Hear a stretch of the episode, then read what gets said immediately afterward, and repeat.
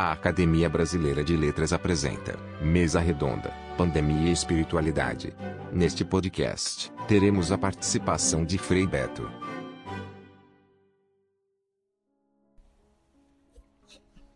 Aqui Frei Beto falando sobre espiritualidade na pandemia para a Academia Brasileira de Letras. De fato, a pandemia exige de todos nós, como forma de resistência, nutrir a nossa subjetividade. Em termos religiosos, teológicos, eu diria nutrir a nossa espiritualidade, porque não há nenhum ser humano que prescinda da sua espiritualidade. Há sim aqueles que não imprimem a ela um caráter religioso um caráter teológico. Porque a pandemia, primeiro, nos coloca diante do sofrimento nosso e dos demais, e um sofrimento coletivo, por isso é chamado de pandemia, algo que afeta a vida de milhares de pessoas. E isso requer da parte de cada um de nós uma atitude de profunda veneração à vida alheia, sobretudo aquelas que são mais ameaçadas, as que se encontram hospitalizadas e as que são sepultadas.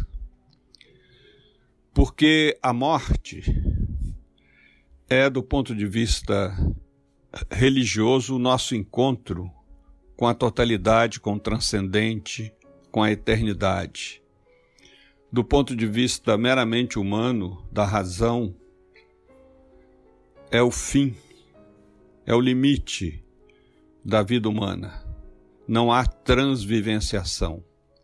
Mas, de qualquer maneira, se nós pranteamos os mortos, não é apenas porque eles se foram, mas é sobretudo porque eles significaram em nossas vidas. E é muito trágico o fato de não podermos realizar velórios às vítimas da Covid por risco de contaminação. Então somos obrigados a também promover rituais, liturgias virtuais à distância. Celebramos sim o culto, a missa, por aqueles que partiram, mas não podemos estar presente à beira do caixão, junto com os parentes e amigos, para a derradeira despedida. Isso requer de nós uma oblação, uma atitude de entrega, uma atitude de despojamento, desapego frente ao amor que nos une àquela pessoa. O amor permanece, mas não o apego, porque nós a ofertamos a Deus, a ofertamos ao outro lado da vida, ou apenas para aqueles que não têm fé, pranteamos na recordação do que essas vidas significaram para nossas vidas. Um outro fator é a quarentena, o isolamento social momento de reclusão, momento também de retiro espiritual. Por isso é muito importante saber aproveitar aqueles que podem né, fazer essa reclusão, manter esse isolamento, saber aproveitar esse momento como de fato um retiro espiritual. E para isso é importante algumas medidas medidas que eu aprendi nos meus anos de prisão.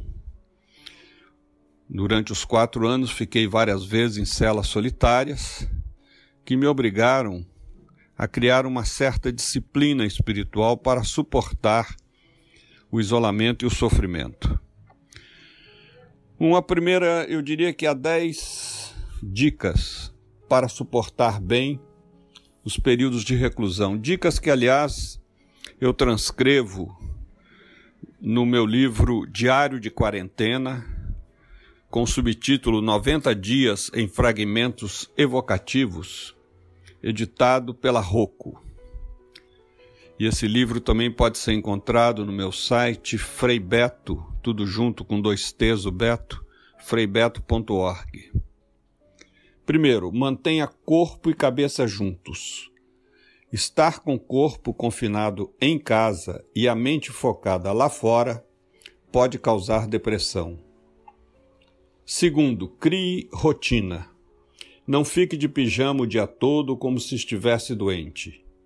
Imponha-se uma agenda de atividades, exercícios físicos, em especial aeróbicos, para estimular o aparelho respiratório, ler, arrumar armários, limpar cômodos, cozinhar, pesquisar na internet, etc. Terceiro, não fique o dia todo diante da TV ou do computador. Diversifique as ocupações. Não banque o passageiro que permanece o dia todo na estação sem a menor ideia do horário do trem. 4. Use o telefone para falar com parentes e amigos, em especial com os mais velhos, os vulneráveis, os que vivem sozinhos. Entretê-los fará bem a eles e a você. 5. Dedique-se a um trabalho manual, consertar equipamentos, montar quebra-cabeças, costurar, cozinhar, etc. Sexto, ocupe-se com jogos. Se está em companhia de outras pessoas, estabeleça um período do dia para jogar xadrez, damas, baralho, etc. Sétimo, escreva um diário de quarentena. Ainda que sem nenhuma intenção de que outros leiam, faça-o para si mesmo Colocar no papel ou no computador ideias e sentimentos é profundamente terapêutico. Oitavo. Se há crianças ou outros adultos em casa, divida com eles as tarefas domésticas. Estabeleça um programa de atividades com momentos de convívio e momentos de cada um ficar na sua. Nono. Meditar.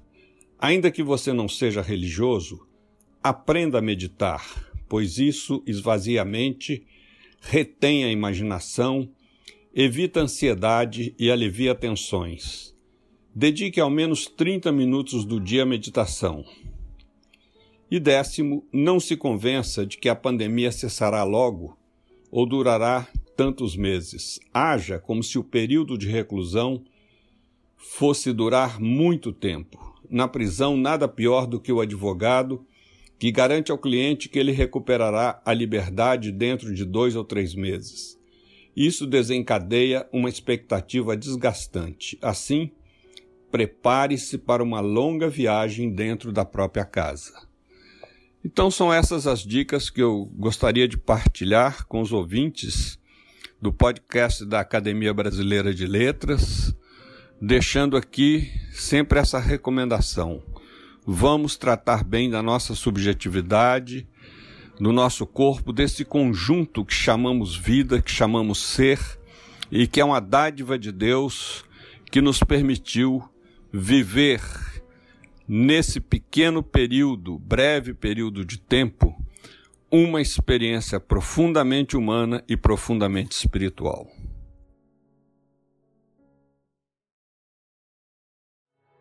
Você pode acessar todos os podcasts da academia através do nosso site. Acesse pelo link www.academia.org.br/podcast.